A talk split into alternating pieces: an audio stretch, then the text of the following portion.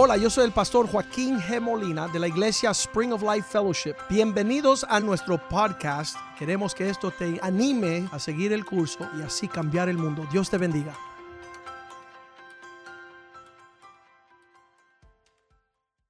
Señor, te damos gracias este día por tu amor. Te damos gracias, Señor, que nos encontramos en tu casa, entre tu pueblo, escuchando tu palabra, oh Dios. Estamos expuestos, Señor, a un invernadero, a ese rocío de los cielos que causa que seamos fructíferos, que seamos amplios en nuestro proceder. Pedimos que tú bendiga tu palabra y que sea una buena semilla sembrada en un buen corazón que da una cosecha que engrandece y glorifica tu nombre. Te damos gracias por el privilegio de enumerarnos entre tu pueblo, Señor. Gracias por la dádiva de la vida eterna. Gracias por el Espíritu Santo. Gracias, oh Dios, por tu bondad sobre nosotros. Somos en verdad la niña de tus ojos, oh Dios. Tú todo lo diste por nosotros y si no escatimaste ni tu propio Hijo, también nos dará todas las cosas gratuitamente. Bendice y haz prosperar tu palabra en nuestro corazón, nuestras vidas. Lávanos, oh Dios, y límpianos con la sangre de Cristo, Señor, con tu palabra, que podemos crecer y abundar en tu propósito, en toda madurez. Señor, que podamos alcanzar tu propósito y que podamos vivir según tu palabra. Te lo pedimos en el nombre de Jesús. Amén, amén y amén. Por años me senté en la iglesia y los pastores creaban una atmósfera de niños. Ellos decían tales cosas como, ok, ya, ya hubo los, las alabanzas, la adoración, los anuncios. Ahora, ¿cuántos están felices? ¡Yay! Saquen la billetera que es la ofrenda. Así decían. Y trataban a los creyentes como si fuéramos niños. Y yo miraba eso y con mucha ansia yo decía, pero estos no son hombres de negocio, estos no son padres de familia, estos no son mujeres con nietos. ¿Y por qué no están tratando como a niños? ¿Por qué están jugando, manteniendo los creyentes en un nivel de lechita? De no crecer, de no madurar. Esta mañana le, eh, y estos días llegan mujeres de 40 años. Yo no sé cómo se llama una mujer de 40 años. Cuarentonga. ¿Qué significa? que ya tiene edad suficiente para dejar de ser la niña de su... y llegan a mi, oficina y dicen, ay, es que me cogieron de boba. Y yo digo, mi hijita, tú no tienes boba ni un pelo ya. Ya tu día de boba pasó, tú tienes 40 años. Tenemos que madurar. Pero yo no entiendo, dos más dos, ¿qué es? ¿sabes que Ya tenemos que tener personas, mira, con Jesús anduvieron tres años los apóstoles y ya estaban dispuestos de dar sus vidas por el Evangelio. Y tú llevas nueve años y quince y veinte años y quieres seguir en chiquerías. ¿Es una palabra? No creo. Tú quieres, vienes el domingo. Tenemos costillita mañana. Ah. Y, Dios allá arriba, mirando para abajo, este fenómeno de, cristianos que no quieren crecer, que no quieren madurar, que quieren seguir en su malcriadez. Entonces, por eso no, no, vagamos mucho tiempo esperando pasar el plato. Los diezmos, las ofrendas, la gratitud son para los maduros, para personas agradecidas. Que no tenemos que, ay, estás contento, vas a dar, estás bravo, no vas a dar. Llegó un joven a mí cuando comenzaba la iglesia. Él quería que su papá viniera. El papá era joyero. Y él decía, eh, mi papá no quiere diezmar, pastor. Y el papá no era ni creyente. Y yo le dije, mira, eh, decirle a tu papá que diezmo es como cobrarle a un ciego el cine. Tu papá no ha visto nada del reino de Dios. ¿Cómo tú vas a diezmar? El diezmo es para que personas que ven un reino incomovible, que vende todo lo que tiene y se lo da el Señor porque es mayor valor. Las personas que no entienden nunca van a alcanzar la altura de lo que Dios tiene para nosotros. Yo preocupado por este asunto veo Éxodo capítulo 3, versículo 8. E, esta sombra y tipo, el Viejo Testamento es el recuento del trato de Dios con un pueblo. Y dice, he descendido para librarlos. En inglés dice, para rescatarlos de las manos de los egipcios. He descendido. ¿Por qué he descendido? Porque Dios está en las alturas.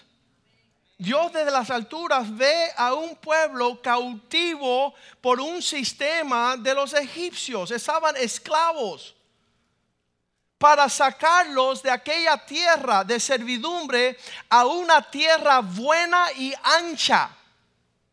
Yo no, yo no sé lo que representa para ti una tierra buena y ancha. Pero tenlo en, en, mente que allí es donde Dios te quiere llevar. Lo opuesto es una tierra miserable y estrecha, donde no hay lugar para brindar una tierra ancha, una tierra buena, a tierra que fluye leche y miel. ¿Qué es eso? ¿Qué representa el fluir de leche y miel? Eh, me dio un gusto ir a visitar una, familia de la iglesia que ha ido en pos de lo supremo. Y cuando voy a visitarlo, dicen, pastor, ya pagamos esta casa nueva. Ya la pagamos. No hay hipoteca no hay deuda, no hay el trauma de, ay, ¿cómo lo voy a hacer? ¿Sabes por qué? Porque los cielos están abiertos sobre ellos. No es una actitud personal, no es una actitud religiosa, es una realidad que Dios te quiere sacar de una tierra miserable a una tierra ancha. Y si no estás entrando a esa tierra, hazte la pregunta. ¿Tú no estás siguiendo al Señor? En estos días el presidente habla de fake news, que es la noticia falsa, pero yo tengo algo contra los cristianos falsos, fake Christians, que nunca van a ver el fluir de leche y de miel. ¿Sabes por qué? Porque no están en pos de lo supremo, no están buscando de Dios. Dios dice, yo vi vuestra miseria Dios sabe todo lo que nos detiene a nosotros en miseria, en una tierra que no es buena, en una tierra que no es ancha, donde estamos viviendo prestado, arrimado sobre, ¿cómo dice eso? Acá, buen árbol que se... Tú estás arrimado a un buen árbol, pero tú no estás bajo la sombra del Altísimo. Tú no estás bajo la sombra de aquel que prometió una tierra que fluye leche y miel. Y eso exige una búsqueda en un sentimiento madurez, lo que no nos, no nos gusta. No nos gusta la madurez. Éxodo 3, 17, él siguió hablándole a ese pueblo. Y he dicho, yo os sacaré de aflicción lo quiero sacar de aquello que lo aflige a usted. ¿Qué son estas cosas? Porque el mundo a, cada rato está ofreciéndonos el, acudir a lo que ellos pueden brindarnos. Yo os doy la paz no como el mundo la da, dice el Señor. El mundo brinda una ayuda, un a librar tu aflicción, pero un precio que no es el Señor. Dice la palabra en Proverbios 10:22, las riquezas que yo hago abundar no añade tristeza. La bendición de Dios es una riqueza que no viene con trauma y dificultad. Es, es una, un refrigerio en una plenitud de una tierra que fluye leche y miel. En Éxodo 3:17 habla de esta tierra natural Éxodo 3:17.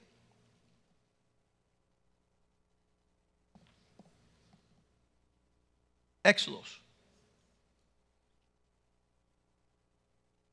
He dicho yo te sacaré de una existencia de aflicción allí en esa tierra de Egipto a una tierra cananea que le pertenece, ahorita mismo está llena de eteos, amorreos, fereceos, fereceos leveos, lejebuseos, a una tierra que fluye leche y miel. Te quiero sacar de tu aflicción para que entres en una plenitud. El mundo nos mira como unos locos, pero nosotros estamos viviendo una realidad. La preocupación mía y de mi esposa en lo que estábamos iniciando nuestra familia, cómo hacemos la realidad de nosotros, la realidad de nuestros hijos. Que ellos existan en la paz y en el gozo y en el fluir de la presencia del Señor. Cuando tú empiezas a leer de esta tierra, dice, habrán casas que no han edificado, pozos que no han cabido, ah, ganado que no han criado, huertos que no han sembrado, hortalizas, olivo, Habrá provisión que Dios va a dos manos proveer para que el mundo entero vea que yo soy vuestro Dios.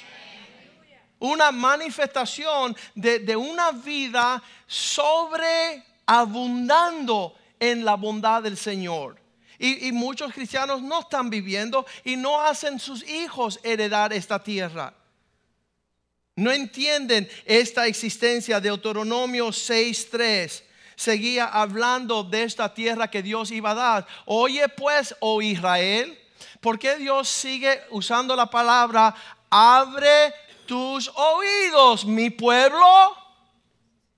Porque llegamos aquí a la casa, hubo un señor esa mañana, dice, pastor, antes yo como cristiano llegaba el domingo súper preparado y, y pero de lunes a sábado vivía como un ogro.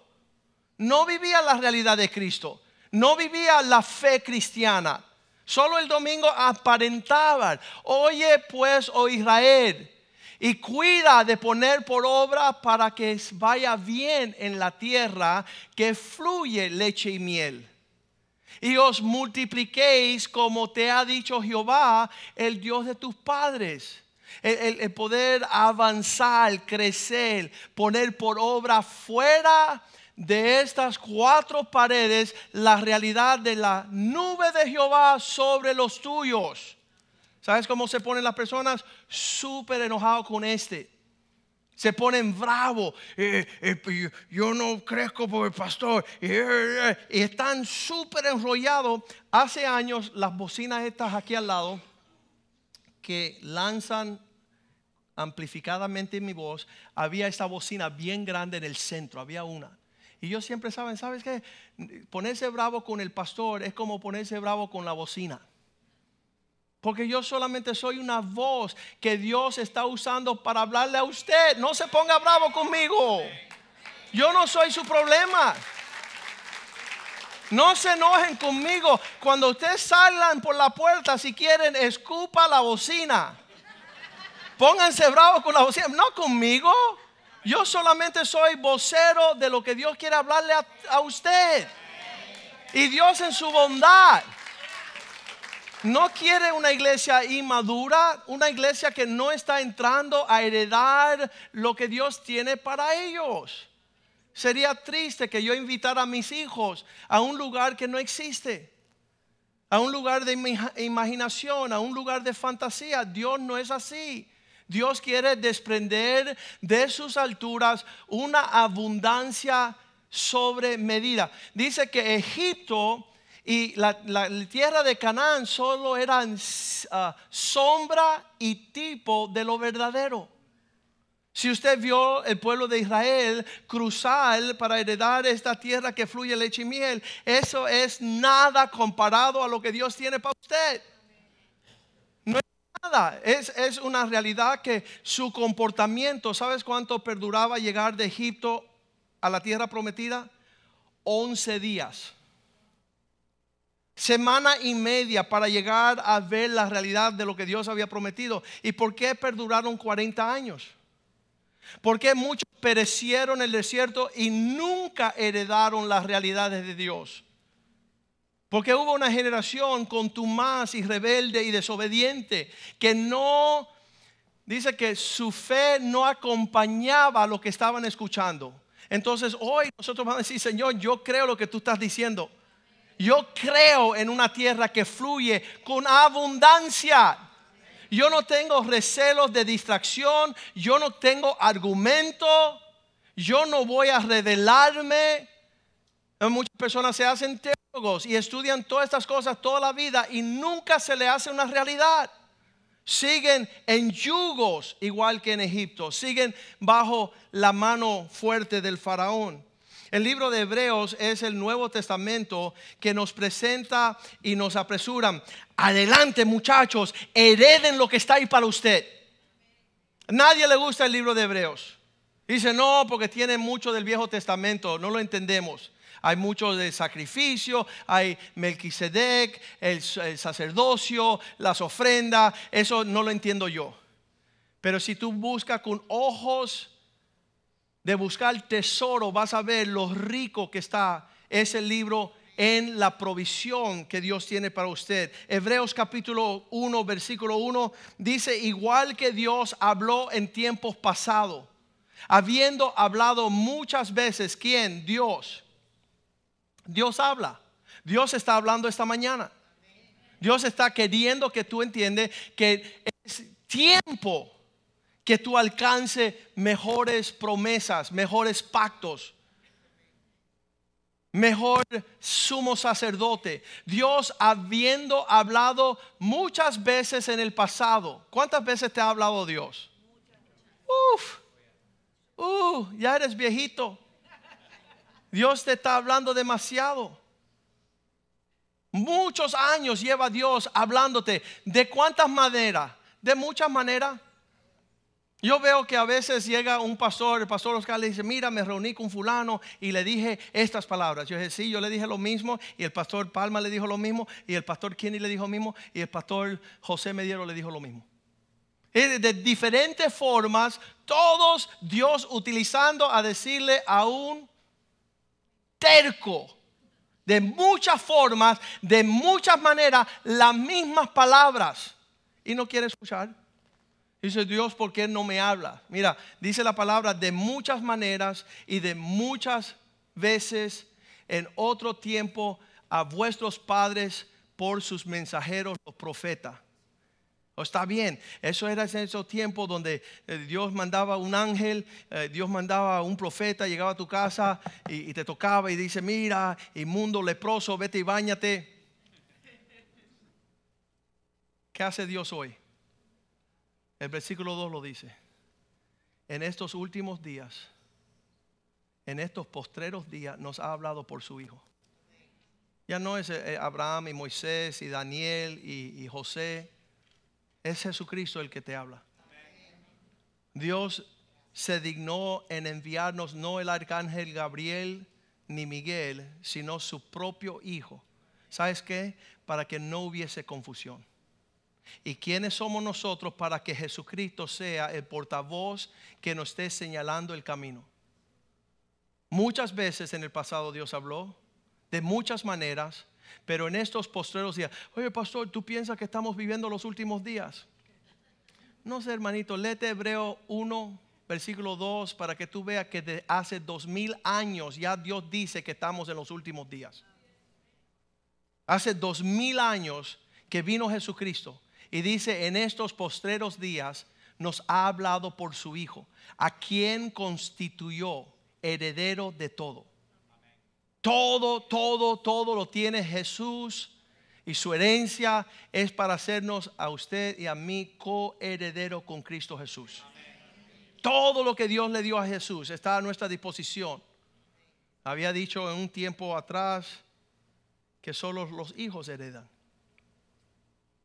Si no te comportas como hijo, no hay herencia para ti. Tú no, tú no puedes reclamar la, la, herencia de una paternidad que no existe. No te estás comportando como un hijo. A quien constituyó heredero de todas las cosas y por quien sí mismo hizo el universo. Quiere decir que no es un ángel, no es un profeta, no es un mensajero, no es un sacerdote, no es una orden levítica, es Jesucristo mismo se presenta a vosotros y dice, yo soy el camino, la verdad y la vida. Ven en pos de mí que tengo cosas buenas para ti. Empieza a buscar de la provisión de mi herencia. Yo he venido para que tengan vida y la tengan en mayor cantidad, abundancia. Aquí cuando nos está hablando este asunto de que Jesús nos está hablando las palabras, Él es el heredero, Él es el que creó el universo. Versículo 4 dice, así que tenemos alguien superior que los ángeles. Ay, pastor, ¿tú crees que el ángel Gabriel me pueda visitar esta noche para darme una palabrita ahí? No, mi hermano, no va a ser el arcángel Miguel ni Gabriel. Va a ser Jesucristo mismo va a ser el Espíritu Santo, el, el Dios creador poderoso, el que le está comuniendo. Yo le decía, este es tremendo, la comunión es el intercambio de, de, una conversación íntima que crea una existencia de vida y de paz y de fructividad. Dice, heredó hecho tan superior de que los ángeles, mucho más que los ángeles, y por eso tiene un más excelente nombre. ¿Sabes que nosotros decíamos, ay, virgencita de la de tres paredes, ay, eh, eh, tío de San Lázaro tres veces, escúchame, el nombre que tienes tú se llama Jesucristo. No nos ha dado un nombre en el cual podemos clamar más poderoso y más íntimo que el dueño del universo. Sabes que cuando yo conocí esa verdad era una controversia tremenda. Yo me acuerdo, yo estaba recién convertido y, yo escuchaba, no, todo se puede en el nombre de Jesús, en el nombre de Jesús. Los demonios van a salir corriendo en el nombre, los cojos van a sanar, los ciegos van a ver, las tragedias se van a acabar, el nombre de Jesús, el nombre de Jesús, el nombre de Jesús. Y entonces yo esa noche me acosté y en una pesadilla vino un, ¿cómo le dicen? Un, un delincuente bien grande, bien fuerte y me estaba acechando con un cuchillo. Y yo le decía, en el nombre de Jesús, ¿tú entiendes lo que digo? En el sueño yo, yo lo estaba probando, eh, eh, te reprendo en nombre de Jesús, ¿sabes lo que te digo? tú, tú, lo entiendes, ese lenguaje. Y sabes, cuando tú usas el nombre de Jesús, todo tiene que temblar, la tierra tiene que temblar. No hay enfermedad que se pueda resistir al nombre de Jesús.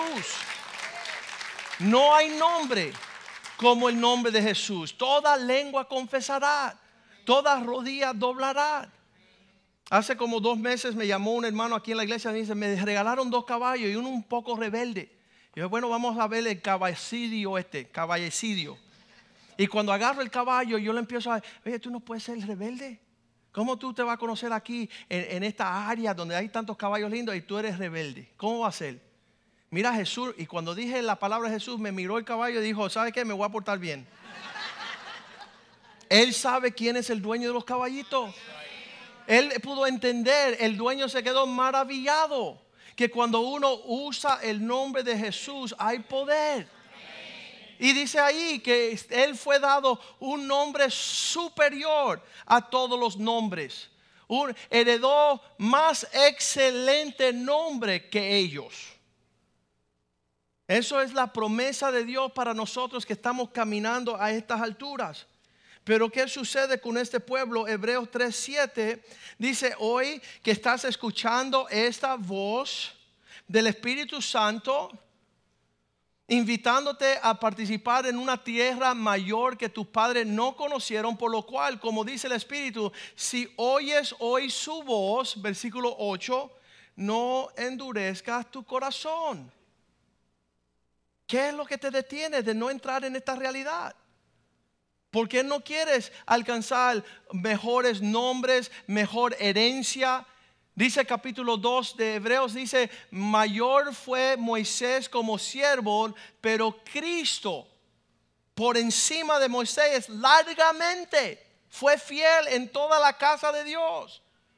No endurezcáis vuestro corazón. Como en el desierto, cuando tentaron a Dios, empezaron a dudar, a preguntar. Le, dicen el parálisis por análisis. Ay, ¿y cómo va a ser eso? ¿Y cómo el nombre de Jesús? ¿Y cómo esto de la tierra que fluye? Y no entiendo. ¿Y por qué?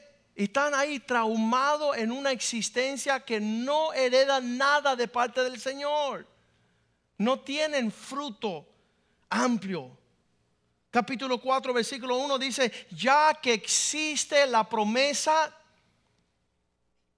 que tengamos preocupación, que exista un sentimiento de preocupación, no seas que existiendo la promesa de entrar a esta tierra, alguno de vosotros parezca no haberlo alcanzado. Que, que no se refleje en vosotros todo lo que Dios dice que Él tiene para nosotros. Imagínate que llega Moisés a Egipto, Dios tiene tierra prometida, fluye con leche y miel, ya no va a ser esclavo. ¿Y cómo va a ser eso? ¿Y quién te lo dijo a ti? ¿Y cómo tú sabes que es verdad? Y, y toda la mugre que sucedió que detuvo a ese pueblo de entrar a heredar las promesas. Muchas veces yo, yo tengo amigos míos que son súper intelectuales y lo quieren filtrar todo por un intelecto. Y yo sé por qué Dios no se lo permite porque le quemaría el fusible. Dice, se quedarían trabados ahí. Eh". Dios no se lo puede explicar porque es demasiado grande. Es como tratar de soportar un 220 y meter tu mano en ese poder eléctrico. Dios no te va a causar que usted lo entienda, pero herédalo por fe. Alcánzalo. Este libro, los primeros siete capítulos, están en la inversión es darte a ti la capacidad gigantesca de todo lo que Dios tiene para ti. Mucho por encima de lo que puedes imaginarte. Hay personas que realmente están viviendo un sueño. No se le acaba la bondad de Dios sobre sus vidas. No tienen tiempo de, de la la queja, la murmuración, la distracción, la rebeldía, no tienen tiempo porque están gustando de la bondad de Dios. Hebreos 4, versículo 6. Ya que, puesto que hay falta, a ver si es el 6, sí. Por lo tanto, puesto que falta que algunos entren en él, esta eh, realidad, y aquellos a quienes primero se le anunció las, buenas noticias no pudieron entrar por causa de su desobediencia. Imagínate que tú estás haciendo todo en una forma indebida. Sabes, yo, yo tengo algo que se, se, lo menciono mucho a las personas. Toma tanta energía hacer las cosas mal hechas como hacer las buenas. Las mismas energías. Anoche estaba reunido con un hermano y decía, hermano, escúchame, hay, hay, hay, un, hay un negocio ahí que está rotundo para ti y te van a pagar una cantidad de dinero exorbitante.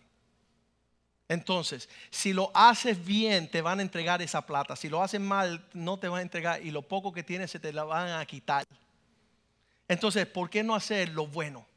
¿Por qué no ser diligente? Si prometiste hacerlo en un año, termínalo en 10 meses. Si tú quisiste entregarle un 80%, entrégale un 120%. Esfuérzate por ofrecer lo mejor. Si Dios lo que tiene para ti es grandes cosas, pero ¿sabes qué? Toda, un hermano aquí en la iglesia dice, ah, portarse bien es gratis. ¿Qué significa? Que cuando haces las cosas mal hechas, te va a ir mal el camino. Entonces hazla bien, pídele al Señor hacer las cosas bien para que tú seas renumerado en el esfuerzo de tu diligencia.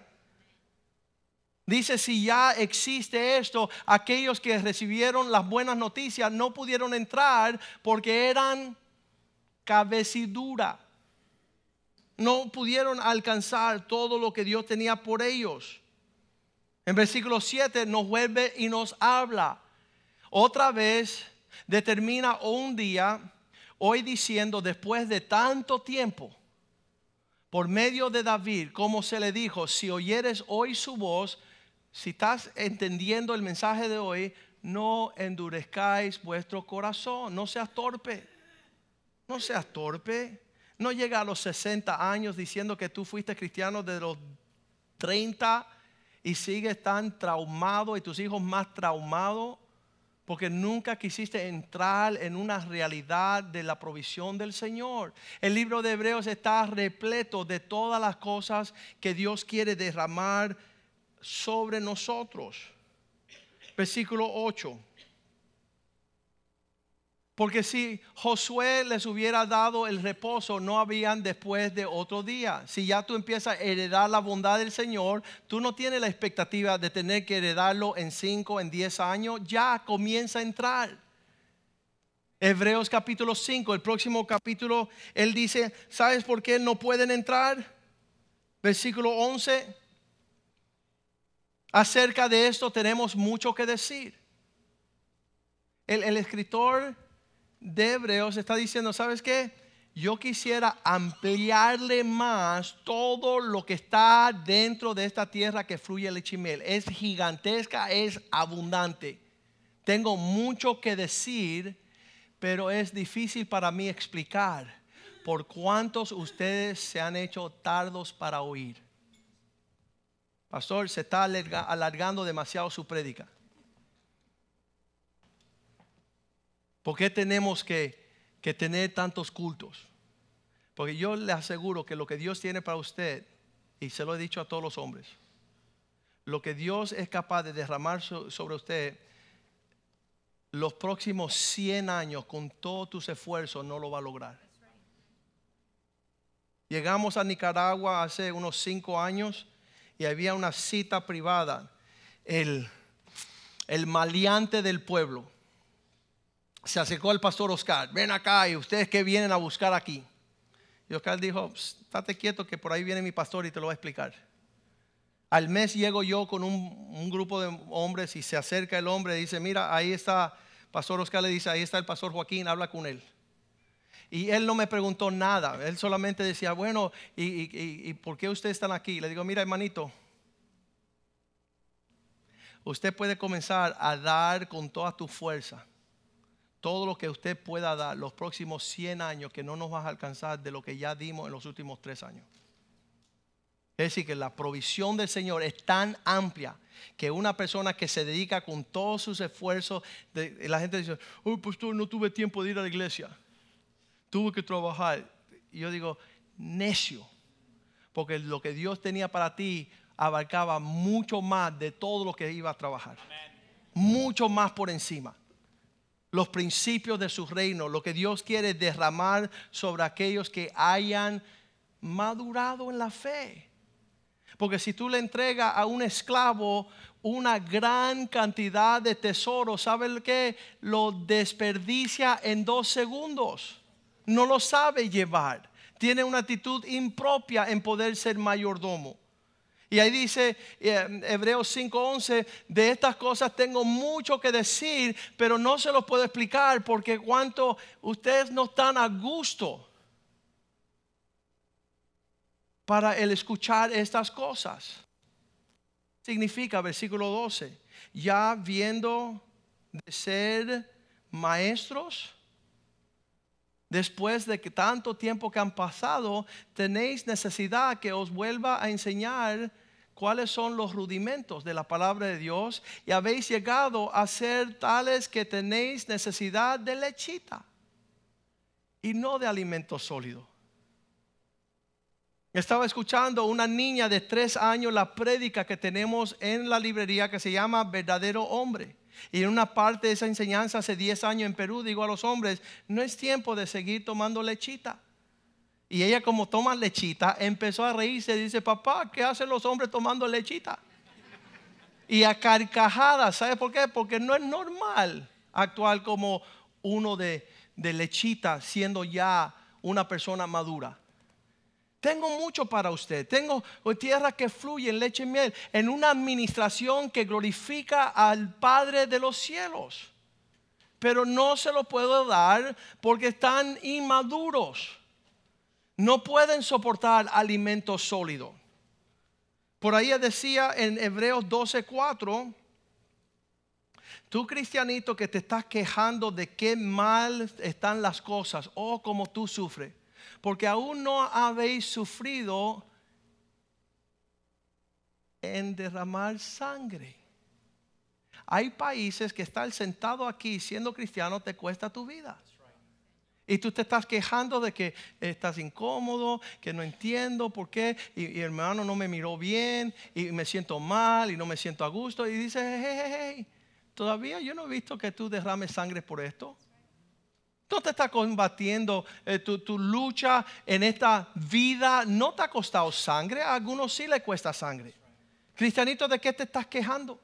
Si tú todavía no has derramado ni una gota de sangre. Y se supone que nosotros demos nuestras vidas completamente como testigos del Señor, como mártires.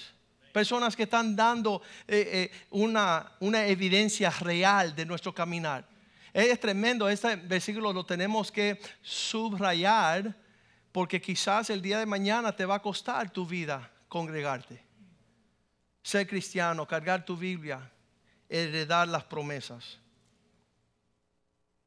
Capítulo 6 de Hebreo nos explica un poquito más, versículo 4, diciendo,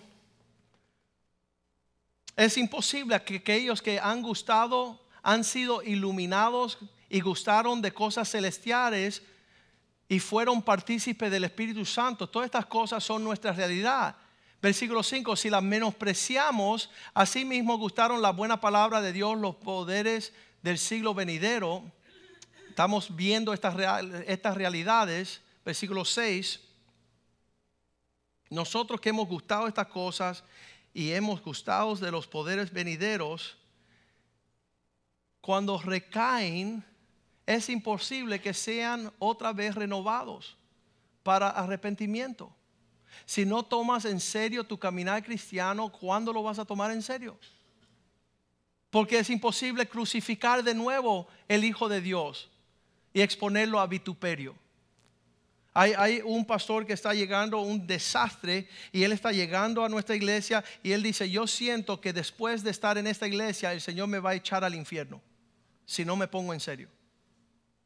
Sería la última oportunidad que tengo de tener una relación genuina y auténtica con el Señor. Qué lindo que, que Dios esté dándonos un... toma a Dios en serio ya. Hazlo en realidad ya. No siga posponiendo lo que Dios tiene para ti para otro día. No hay necesidad de eso. Y dice, aquellos que gustaron, aquellos que experimentaron, después que lo probaron, lo gustaron, lo, lo vieron, es imposible Versículo 7.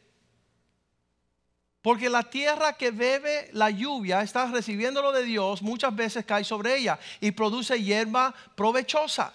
Todo eso debe de llevarnos a una realidad. Aquellos por la cuales labrada reciben la bendición de Dios. Pero que si somos tierra, versículo 8, que estamos recibiendo, recibiendo, recibiendo, pero la que produce espino y abrojos este pueblo que nunca entra en la realidad de la paz, del gozo, de la provisión de Dios, es reprobada. Será maldita y será echada afuera a quemar. Están haciendo burla del Señor. Imagínate, nosotros llevamos cristianos 34 años. Imagínate que no fuese nada de realidad lo que hemos predicado que todo sea torcido, que todo sea boca abajo, que todo sea una aflicción, una miseria. No hay una tierra abundante. No hay una tierra espaciosa, no, hay, no hemos visto la misericordia de Dios. ¿Qué han de decirme mis hijos? Papá, tú nos has defraudado. Tu matrimonio es un desastre, tus finanzas son un desastre, tus amistades son un desastre. No hay paz, estás en el psiquiatra tres días a la semana. Y mis hijos me tienen que ver como un necio si no entro a la realidad de la provisión que Dios tiene para nosotros. Tiene que ser verdadero. Y ahí el libro de Hebreos empieza a explicar, mejor que los ángeles, mejor nombre, mejor profeta, mejor sacerdocio, mejor, escuche esto, Hebreos 6, 9. Estas cosas que hablamos Oh amados, estamos persuadidos de cosas mejores. Hay, hay un nivel de un cristiandad, pero dice que acompaña, que pertenecen a la salvación. Entonces hay un nivel de, que sí, ya no te vas para el infierno, ya Cristo murió por ti, ya tú recibiste a Cristo, pero hay cosas que acompañan esa realidad a un nivel que hablan mejores cosas. Yo no tengo un, un levita que viene a presentar una ofrenda. Yo tengo a Jesucristo, que es el sumo sacerdote por excelencia, ofreciendo un cordero inmercesible que no tiene mancha. Y se presentó como una ofrenda y un sacrificio mejor que la de los chivos y los becerros. Y esa es la que está hablando fuertemente por mí. Y se sentó a la diestra del Padre a interceder por mí. No es, no, no es un pastor, no es, no es carne, no es un ministerio terrenal.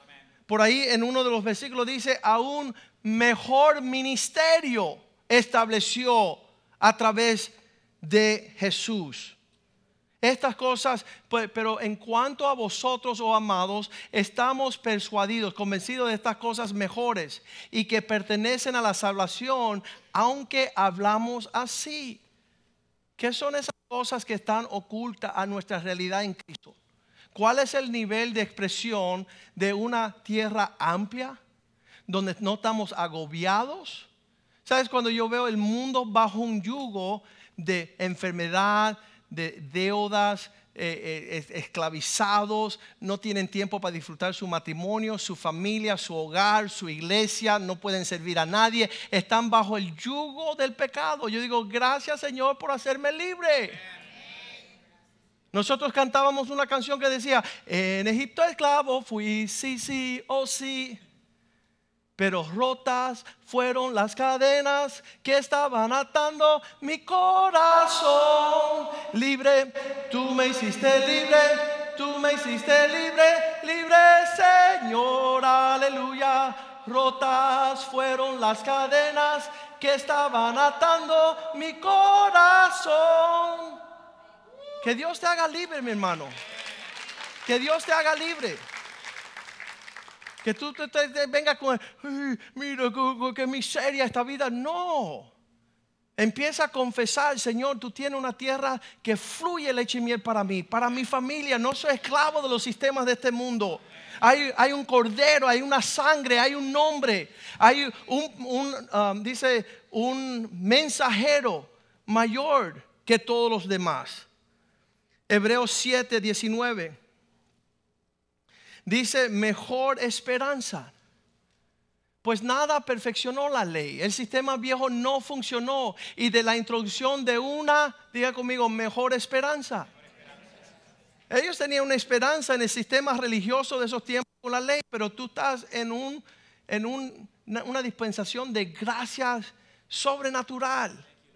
Las bondades de Dios sobre ti, sobre tu casa, sobre tu matrimonio no estamos bajo el yugo de la miseria, por lo cual nos acercamos a Dios. Todas estas cosas hablan de, un, de, algo más, más íntimo con Dios. Hebreos 7:22 habla de un mejor pacto. Por tanto, Jesús hecho fijador de un mejor pacto, mejor promesa, mejor que los ángeles, mejor nombre todo lo que tenemos en Cristo Jesús, que muchas veces estamos indiferentes, no estamos disfrutando. Hebreos 8, 6, próximo capítulo. Dice, ah, pero ahora tanto mejor ministerio. La forma que servimos a Dios hoy es mucho más placentero. Hay, personas que están, ay, tengo que servir al Señor, ay, hay que yugo servir al Señor. Oye, con alegría yo, le decía a los hermanos que, que, hay de mí si no sirvo al Señor. Es, es algo que, que, quema dentro de mí ser agradecido y servirle a Él en tiempo y fuera de tiempo. Mejor pacto establecido en mejores promesas. Todo lo que el libro de Hebreos nos trata de enseñar es que en Cristo Jesús hay mejor recompensa de todas las cosas para un pueblo dispuesto de heredar esas promesas. Hebreos 9:11, capítulo 9, versículo 11, dice que mejor tabernáculo entró Jesús. Terrenalmente los sacerdotes tenían que entrar en una tienda en el desierto, pero esto, estando ya presente Cristo, sumo sacerdote de los bienes venideros, por él más amplio y más perfecto, más amplio y más perfecto tabernáculo no hecho de manos de hombre, es decir, no de esta creación. Él subió, pasó el, lugar santo, entró al lugar santísimo, se sentó en el trono de Dios y hace intercesión por nosotros. Podemos ahora nosotros, Hebreos 4:16, dice, entrar confiadamente delante de ese trono de gracia y ahí alcanzar misericordia y gracia para cada necesidad oportuna. ¿Dónde tú vas con tu necesidad? Ve al trono de su gracia. Mayor recompensa, mayor testimonio, mayor tabernáculo.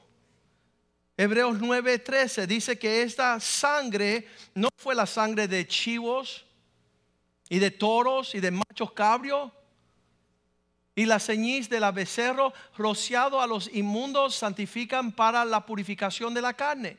Esta, esta sangre es la, la de los animales, versículo 14. Porque si la sangre de estos tiene poder, ¿cuánto más la sangre de Cristo? El cual mediante el Espíritu eterno se ofrece a sí mismo sin mancha a Dios podrá limpiar vuestra conciencia de malas obras muertas para que sirváis al Dios vivo. Todo lo que hablamos el miércoles, estamos detenidos en pecados en vez de confesarlos y, recibir el perdón por la sangre de Cristo. Romper la atadura del pecado. Hebreos 9:15 habla de un mejor pacto. Hebreos 10:12 habla de un mejor sacrificio. Hebreo 11, 16 dice que Abraham buscando una mejor ciudad. ¿Viste cómo hay hombres que están buscando y nos hacen a nosotros lucir como que estamos ahí fuscados en kindergarten? Yo conozco los colores, conozco los números, conozco el alfabeto. Bueno, es hora que empieza a escribir párrafos y libros y capítulos de la gloria del Señor. Empieza a alcanzar a mayor responsabilidad en la obra del Señor no te estanque. Por años yo tenía discípulos que nada más que entraban en un nivel de discipulado y ya se pensaban que eran papas, obispos y, y yo deseo formar hombres que van a cambiar el mundo, pero no hay aquellos que quieren derramar sus vidas. Entonces Dios quiere levantar sacerdocios, profetas a, a las naciones. Hermano, tú quieres que yo te discípulo, sí, pero tengo que llevar a mi hijo al parque. Qué bueno que lleve a su hijo al parque. Hale un balance. Le doy gracias a Dios que Dios nos enseñó con tres hijos tener un balance. Hicimos de todas las cosas, pero nunca ha permitido que alguien coja prioridad sobre las cosas de Dios. Nunca hemos dejado eso. Aunque hay deporte, hay escuela, hay deberes, pero tú ves que mi hijo nunca falta en la casa de Dios. Porque esto no es segundo lugar para ellos. Esto es primer lugar porque vieron ese testimonio en la vida de sus padres. Y es súper importante porque ahora ellos heredan la realidad de una tierra que fluye con leche y miel. Este Abraham anhelaba un mejor, una ciudad celestial por la cual Dios no es avergonzado de llamarlo Dios de él porque les ha preparado una ciudad. Hebreos 11 enterito se trata de la sala de la fe, esos hombres que alcanzaron mayor recompensa. ¿Por qué? Porque tenían mayor sacrificio. Están los nombres de todos esos allá y ninguno es un pajuato. Ahí no vas a ver uno. Todos son valientes, son hombres esforzados, son hombres que, que se movieron en base de una fe no fingida y ofrecieron lo mejor. Por eso Dios a ellos les dio lo mejor. Ese capítulo 11 casi como que te inspira diciendo, Dios, yo quiero ser uno como ellos y te lanza el capítulo 12, entonces tienes que ser un hijo. Tienes que comportarte como un hijo valiente, obediente, disciplinado, recibiendo corrección.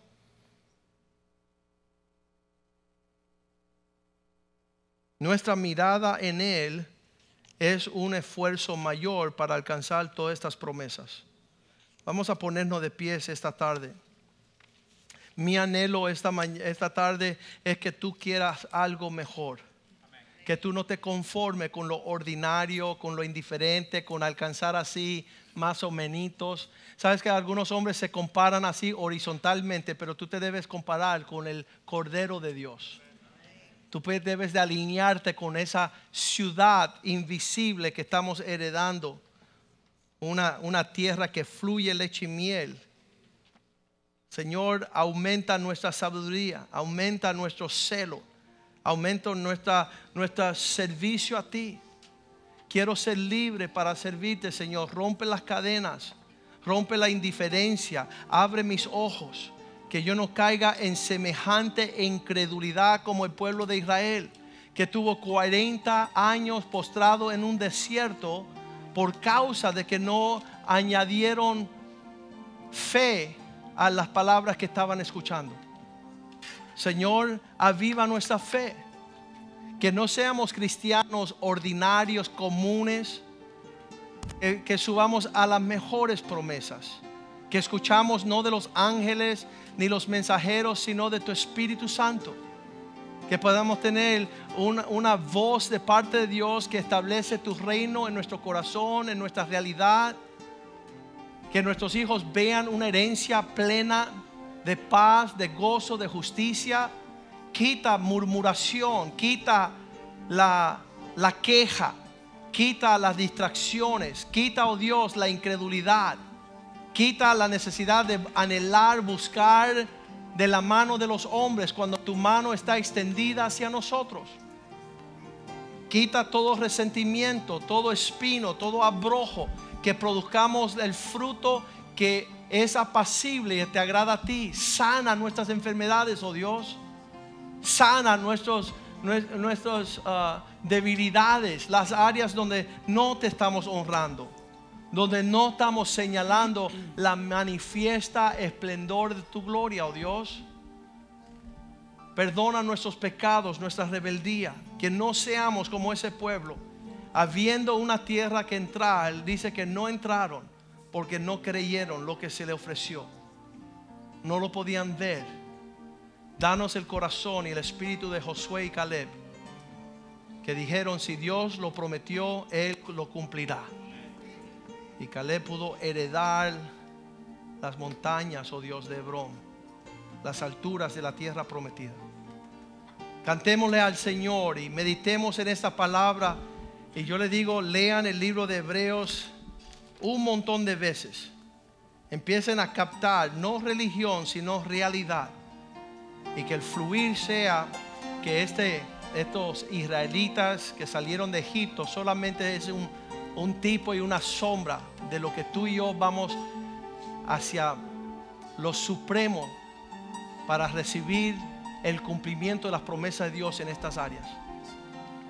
Hallelujah, Jesus.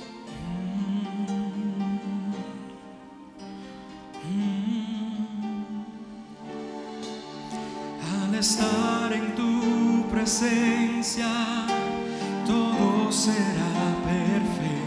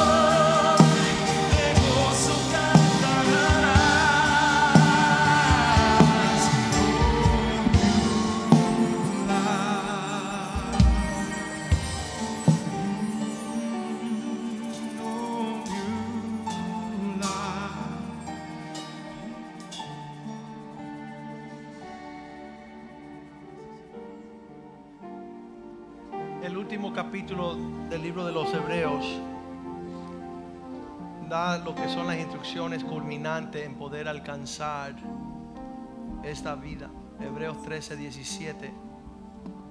Dios ha puesto pastores.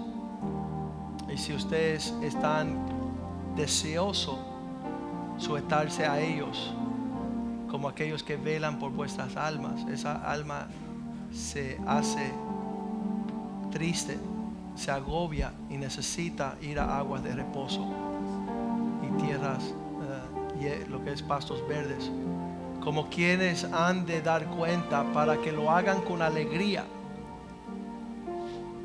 la semana pasada fuimos a hacer una funeral de la hermana Elena era una ancianita que estaba aquí con nosotros y era una alegría ser pastor de ella. Porque ella estaba buscando agradar a Cristo. Y que no lo hagamos quejándonos porque esto no es provechoso. Imagínate tratar de llevar un pueblo a una tierra que es amplia y fluye con bendición, que está arrastrando sus pies están murmurando, están amargados, resentidos. Padre, te damos gracias por tu palabra este día. Que tu Espíritu Santo haga una realidad de estas palabras. Y que nosotros seamos tu pueblo, seamos tus siervos. Y sea manifiesto tu poder sobre nuestras vidas. Que no estamos caminando en el entendimiento del mundo para alcanzar nuestro refrigerio, porque tu sombra está sobre nosotros. Tu nube está sobre nuestras vidas, nuestras familias. Y hemos de heredar esta tierra que fluye leche y miel, la expresión de una tierra amplia y espaciosa y buena, porque ese es tu deseo para nosotros. Quita nuestra aflicción quita la tarea de los esclavos y tráenos a la abundancia de tu amor. Una provisión que causa que nuestros hijos quieran servir el Dios de sus padres, que anhelen la libertad de los siervos de Dios. Bendice cada familia representada. Abre los cielos sobre ellos, Señor, que puedan heredar tus promesas y tu provisión para que lo hagan con alegría y con gozo. Te lo pedimos en el nombre de Jesús. Amén, amén y amén. Aleluya. Salúdense los unos a otros en el amor del Señor.